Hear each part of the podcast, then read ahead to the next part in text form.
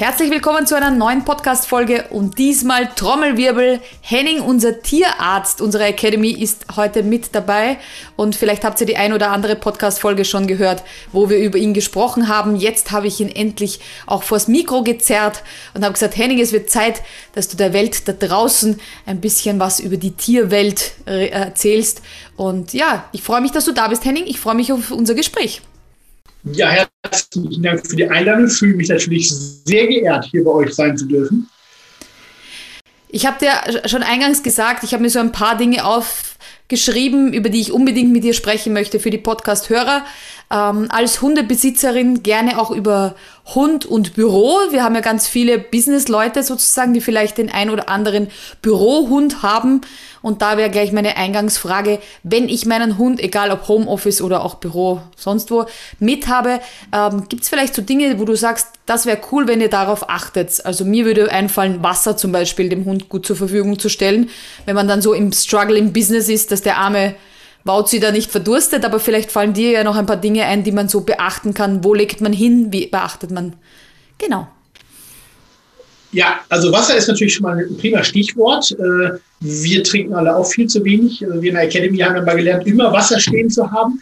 Und das sollte natürlich auch der Hund haben. Der kann sich auch da, was das angeht, schlechter bemerkbar machen und der denkt auch meist nicht so dran wie wir. Äh, das Zweite ist natürlich, dass es erziehungstechnisch und futtertechnisch manchmal ganz schwierig ist, weil jeder, der in das Büro reinschlappt, sagt, ach, der ist ja süß und möchte dann gerne Leckerli geben. Meist hat er auch keine Hundeleckerlis dabei. Das heißt, die Hunde kriegen irgendwas zugesteckt, was vielleicht auch für sie nicht von Vorteil ist. Und es ist natürlich auch erziehungstechnisch ein bisschen schwieriger. Vielleicht gerade bei jungen Hunden, die man anerziehen möchte, sie sollen nicht an jedem hochspringen. Ich selber habe so 40 Kilo Kalb. Ich als großer stämmiger Mann denke natürlich auch, das ist doch lustig, wenn so ein großer Hund an einem hochspringt, aber wenn so ein Hund dann ausgewachsen ist und mal ein kleines Kind oder eine Oma umtackelt, dann ist das vielleicht weniger lustig. Das heißt, ich kriege von meiner Frau auch ständig einen auf den Deckel. Und äh, da ist es wirklich so, dass man sagt, da muss man natürlich auch seine Bürogemeinschaft zumindest mal mit ins Boot holen, zu sagen, unterbindet das sofort. Weil wenn natürlich Frauchen sagt, das darf er nicht und er darf nicht betteln und er darf nicht hochspringen, er darf dieses nicht und jeder andere das durchgehen lässt, das sind natürlich für den Hund ein bisschen gemischte Signale und dann fällt es umso schwer, da mal so einen roten Faden reinzukriegen. Das stimmt, da gebe ich dir vollkommen recht, weil gerade wenn der Hund dann durchs Büro flitzt, kann das schon vielleicht den einen oder anderen ein bisschen erschrecken, der als Kunde reinkommt und vielleicht nicht so viel Berührungspunkte mit Hunden hat und dann kommt so ein, wie du sagst, halbes Kalb auf einen zugerannt, dann hat man vielleicht als Nicht-Hundebesitzer gleich mal Schiss, oh Gott, der fällt mich jetzt an, dabei wäre es nur der leckere Schmatzer ins Gesicht, muss ja auch nicht jeder Kunde lieben. Da gebe ich dir absolut recht. Wenn ich jetzt von der Ernährung, wenn du von der Ernährung sagst und sagst, okay, lassen wir nicht jeden irgendwelche Leckerlis, ähm, wäre da eine Möglichkeit zu sagen, ähm, der Hund kriegt gar nichts oder wäre es dann die Möglichkeit zu sagen, nur die, die ich hier in der Schale vorbereitet habe oder keine Ahnung, so eine Lösung sozusagen jetzt anzubieten?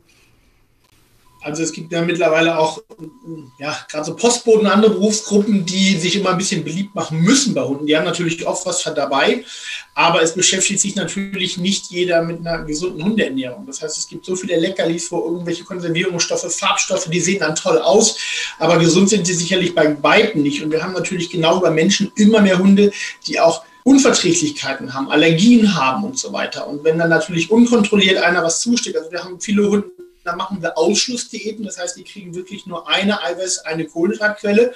Und wenn ich jetzt im Büro sitze und ständig einer unbemerkt da was zusteckt, äh, dann kann ich als Besitzer natürlich füttern, was ich will. Und dann sage ich dem Tierarzt, das hilft überhaupt nicht. Ähm, ja, aber da war dann schon der Fehler, weil man das gar nicht einkalkuliert hat. Ähm, das Zweite ist natürlich, dass man sagt, naja, ähm, wir versuchen dann zu Hause den Hund immer gesund zu ernähren. Es setzt sich auch nicht jeder mit gesunden Futter auseinander. Also ich lerne auch gerade noch ganz, ganz viel dazu, weil einfach diese Magen-Darm-Achse beim Hund genau wie beim Menschen immer wichtiger wird. Da gibt es den Begriff Leaky Gut, löchriger Darm. Der Darm hat, wenn man asiatische Medizin so ein bisschen reingehorcht hat, immer so, der Darm ist die Grundlage und auch die Ursache für Gesundheit wie auch Krankheit. Das heißt, wenn wir den Darm nicht ordentlich ernähren, diese Bakterien, die wir jahrelang vernachlässigt haben, die Bakterien sind maßgeblich in unserer Gesundheit beteiligt. Die funkeln regelrecht äh, mit unseren Darmzellen, aber auch mit unserem Immunsystem und auch mit unseren Nervenzellen. Und äh, wenn der Darmflora unten nicht okay ist und die bekommt halt nur die Nährstoffe, die wir oben reinschmeißen. Und wenn das halt eben meistens irgendwelche schlechten Burger sind oder Chips oder viel Alkohol, dann äh, kann da unten nichts Gesundes wachsen. Und da sind unheimlich viele Krankheiten begründet. Nicht nur bei uns, sondern auch beim Hund. Da fällt mir gerade das Weihnachtsessen ein. Das sind ja immer die Zeiten, die Weihnachtsfeiertage, wo auch wir Menschen gern mal das eine oder andere Vanillekipferl. Ich weiß gar nicht, ob das bei euch auch heißt, das auch Vanillekipferl. Also so Kekse und solche Dinge. Und dann schaut einen dieser liebe Hund oder Katze oder was auch immer mit so treuherzigen Augen an und dann sagt die Oma, ach so ein Keksal, so ein süßes Vanillekipferl, schade doch nicht. Wenn wir jetzt äh, gerade darüber reden, was wir so an ich sag mal, Essensabfällen über die Weihnachtsfeiertage haben und dann putzt man so das alles in die Hundeschüssel. Ähm, was würdest du denn aus Sicht jetzt des Experten zu, zu dem Punkt sagen? Die Podcast-Hörer sehen nicht, wie du dir schon in die Stirn greifst, aber ich kann euch sagen, er schüttelt schon den Kopf, aber erzähl uns mal so, was du zum Keksal sagst. Ja, das ist natürlich, beim Menschen ist es ja auch so. Bleibt es denn bei dem einen? Oder bei denen mal. Äh, auch bei Menschen muss man ja immer schön sagen, die Dosis macht das Gift. Ja, und äh, der Zucker ist, äh, der Hund ist dann noch deutlich empfindlicher als wir, weil er gar nicht auf Kohlenhydrate geeicht ist. Das heißt, ich kann damit immer mal wieder ein bisschen Zucker schon deutliche Probleme veranlassen. Das nächste Problem sind gerade zu Weihnachten Schokolade, hochgiftig für den Hund. Ähm, da auch dosisabhängig, das heißt, je dunkler die Schokolade, also je höher der Kakaoanteil und je kleiner der Hund, desto schlimmer. Aber auch da ist es so, selbst wenn ich keine Symptome merke, ist es trotzdem so, mal ein kleines Stück Schokolade macht schon einen deutlichen Leberschaden, wenn ich Pech habe. Und der ist auch meist nicht von außen merklich. Also deshalb äh, Hunde von Schokolade sehr fernhalten. Es gibt regelrechte Hundeschokolade, die ist dann gar nicht mit Schokolade. Aber äh, dann wirklich da, wirklich, wenn man den Hund wirklich am Weihnachtsfest teilhaben lassen will, dann gibt es Hundeleckerlis. Ja, wir, auch wir haben jetzt von, von einer Firma, da ist da so ein, so ein Stofftier drin und da sind Hundeleckerlis drin, das verschenken wir an unsere guten Kunden zu Weihnachten. Das sind dann aber auf den Hund abgestimmte Leckerlis. Ne? Wir machen es ja auch nicht andersrum. Der Hund legt uns ja auch nicht seinen Kauknochen vor die Füße und sagt, hier, jetzt isst mal zu Weihnachten ein leckeres Hundeleckerli. Ja, du hast äh, in einem äh, Posting, also du machst ja ganz toll auf Instagram auch so aufklärende Posts, die auch für Hundebesitzer. Ja. Äh, bei mir war das äh, ja für mich verwundernd, dass Zwiebel so giftig ist.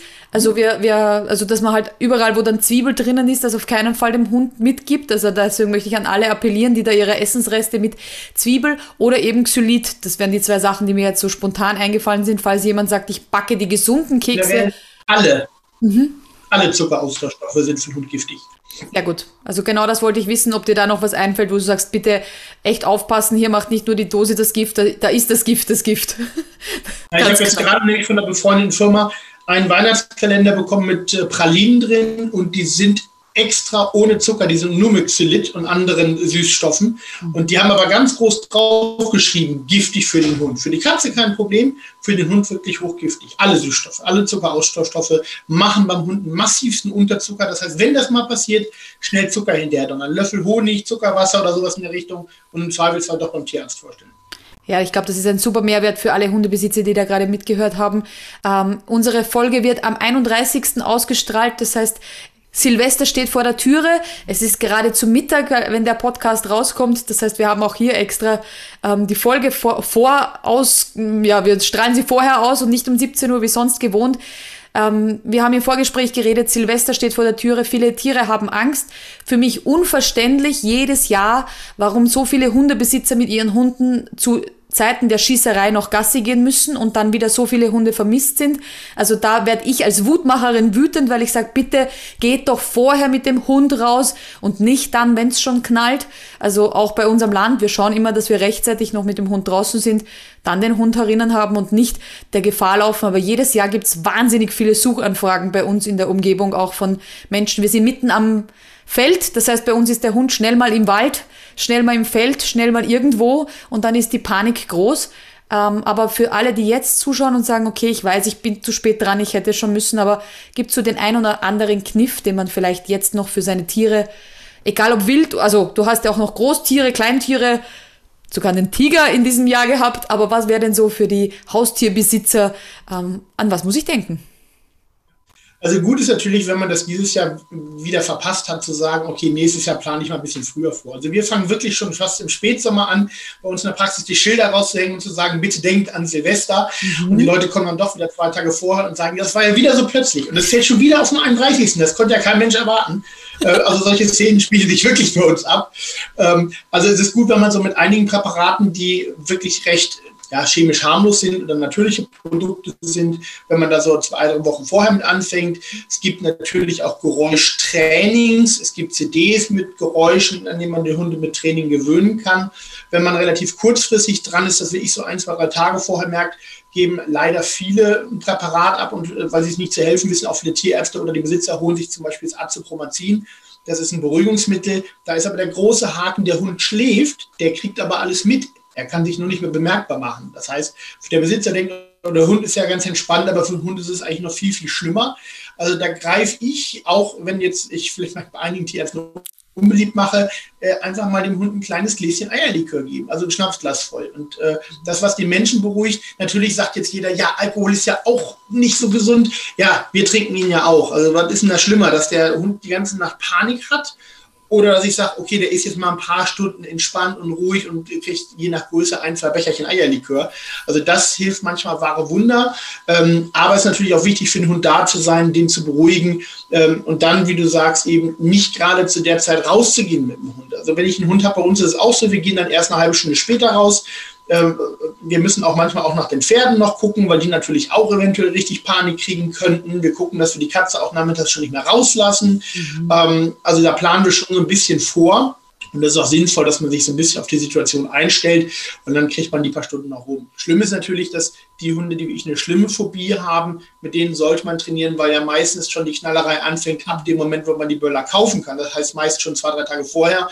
Ja, und wir vorher als Kinder, wir haben auch die ein, zwei Tage hinterher noch die Reste verböllert. Also ähm, da knallt es dann hin und wieder schon mal. Und wir gerade in der Pfalz oder in jedem Weingebiet werden ja auch die starren Schrecke eingesetzt im Herbst. Auch das ist für viele Hunde ein Problem.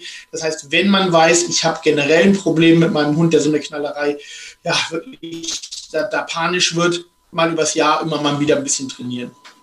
Das stimmt. Da fällt mir ein, dass das gerade die Stare sind bei uns auch um die Ecke. Eigentlich beginnen wir schon, so wie du sagst, im Herbst mit dem Schusstraining um die Ecke. Das genau, da haben wir das.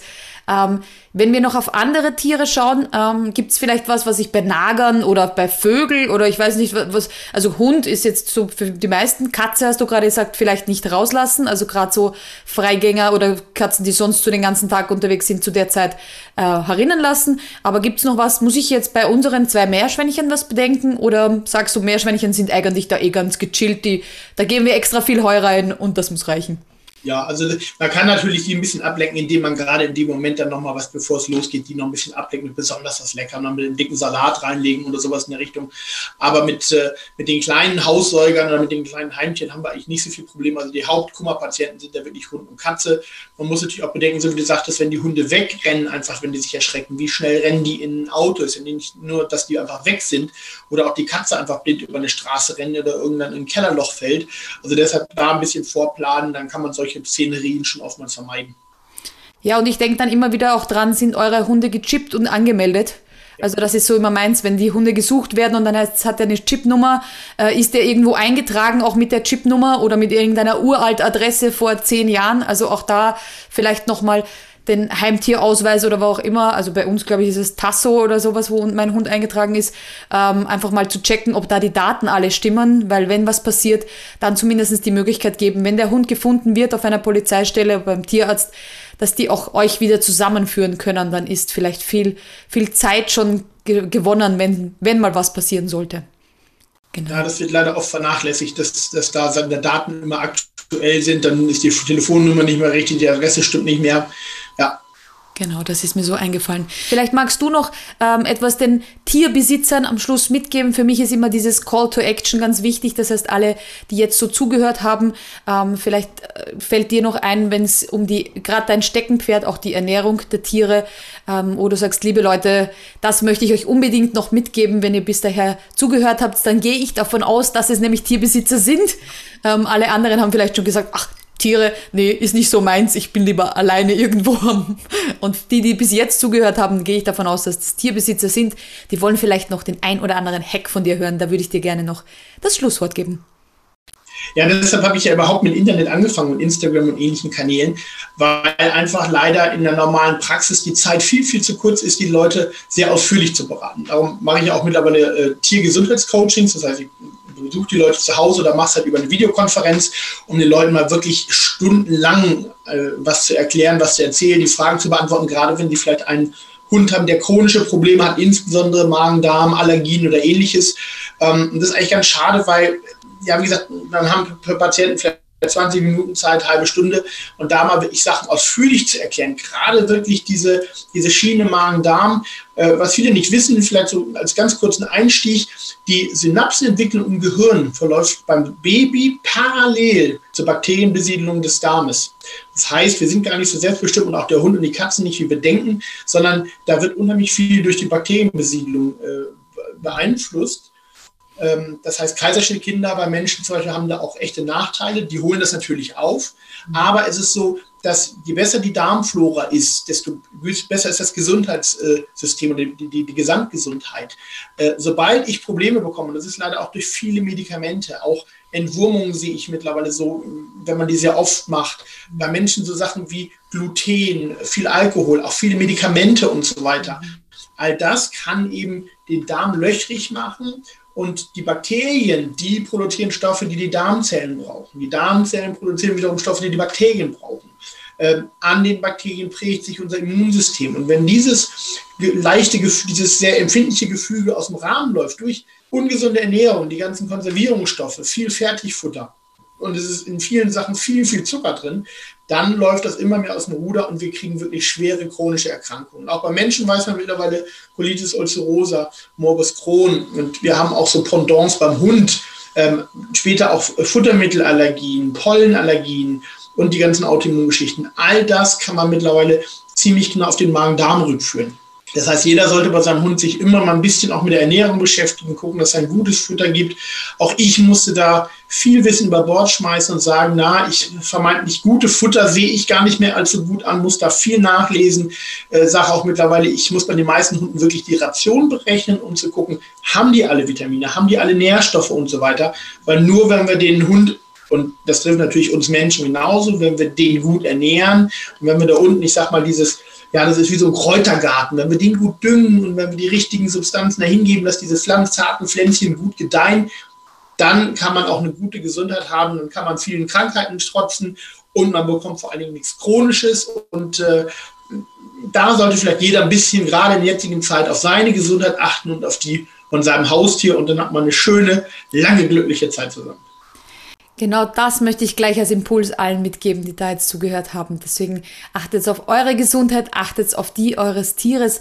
Ein Tier ist ja immer bei uns ein Familienmitglied und so wie ihr vielleicht genau darauf achtet, was euer Kind kriegt, achtet bitte auch darauf, denn euer Haustier ist ja kein Resteverwerter, kein Mistkübel, kein Bio, keine Biotonne, sondern das darf auch die Aufmerksamkeit auf dessen Ernährung sein, damit ihr ganz, ganz viele Jahre gemeinsam habt. Vielen herzlichen Dank, Henning. Ich hoffe auf unsere vielen, vielen Jahre, die wir gemeinsam jetzt uns dank der Academy kennengelernt haben und jetzt viele Jahre vor uns haben, wo wir noch das ein oder andere Abenteuer gemeinsam erleben dürfen. Vielen Dank für deine Zeit.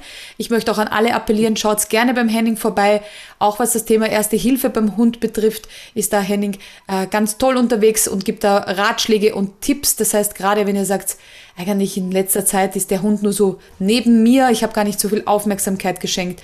Hund, Katze, wenn es sein muss, auch ein Tiger, der auf der Autobahn Hilfe braucht. Henning ist da für euch. Schaut bei ihm vorbei. Vielen Dank für dieses tolle Interview, Henning. Vielen Dank für die Einladung und äh, bleibt hier am Start. Äh, es kommen bestimmt noch spannende Themen. Vielen Dank. Alles Gute. Danke dir, Henning. Tschüss. Tschüss.